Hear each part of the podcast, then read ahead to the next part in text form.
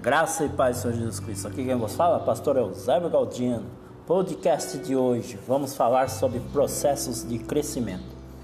Salmo 18, versículo 30 a 36. Assim diz a palavra do Senhor. O caminho de Deus é perfeito, a palavra do Senhor é provada, é um escudo para todos que nele confiam. Porque quem é Deus senão o Senhor? E quem é rochedo senão o nosso Deus? Deus é o que cinge de força e aperfeiçoa o meu caminho.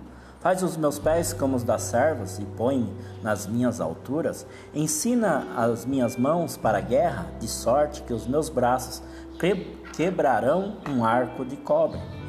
Também me desse o escudo da tua salvação, a tua mão direita me susteve e a tua mansidão me engrandeceu.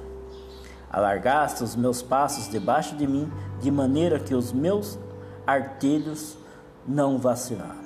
Amém, meu querido? Glória a Deus, Deus é maravilhoso. Ao entrar no meu carro, vi um brilho no pneu que chamou minha atenção. Um prego, encravado na lateral do pneu traseiro. Escutei o assobio revelador do ar escapando. Felizmente, o buraco estava tampado, pelo menos por enquanto. Enquanto eu dirigia para uma borracharia, pensava: há quanto tempo esse prego está lá? Dias, semanas, meses. Há quanto tempo estou protegido de uma ameaça que nem sabia que existia? Você já parou para pensar nisto? Às vezes podemos viver sob a ilusão de que estamos no controle, mas este prego me lembrou que não estamos. Felizmente, podemos confiar em Deus quando parece que a vida está fora de controle e instável. No Salmo 18, Davi louva a Deus por seu cuidado.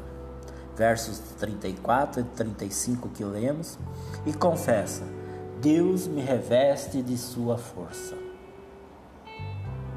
Abriste um caminho largo para os meus pés, de modo que não vacile versos 32 e 36.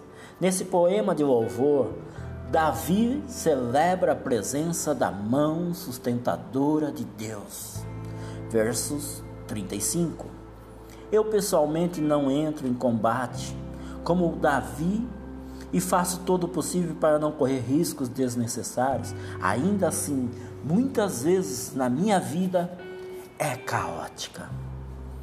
Mas posso descansar sabendo que, embora Deus não nos prometa proteção contra todas as dificuldades da vida, Ele sempre sabe onde estou, sabe para onde estou indo e que vou encontrar.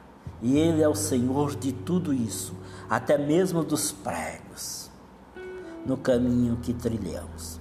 Amém, meu querido amigo, minha querida amiga. Fica com essa reflexão. Deus te abençoe uma ótima semana, feliz Natal, feliz nascimento de Cristo na tua vida. Vamos celebrar o nascimento de Cristo em nossas vidas, em nossa família e em nosso ministério. Deus abençoe, pastor Eusébio Galdiano.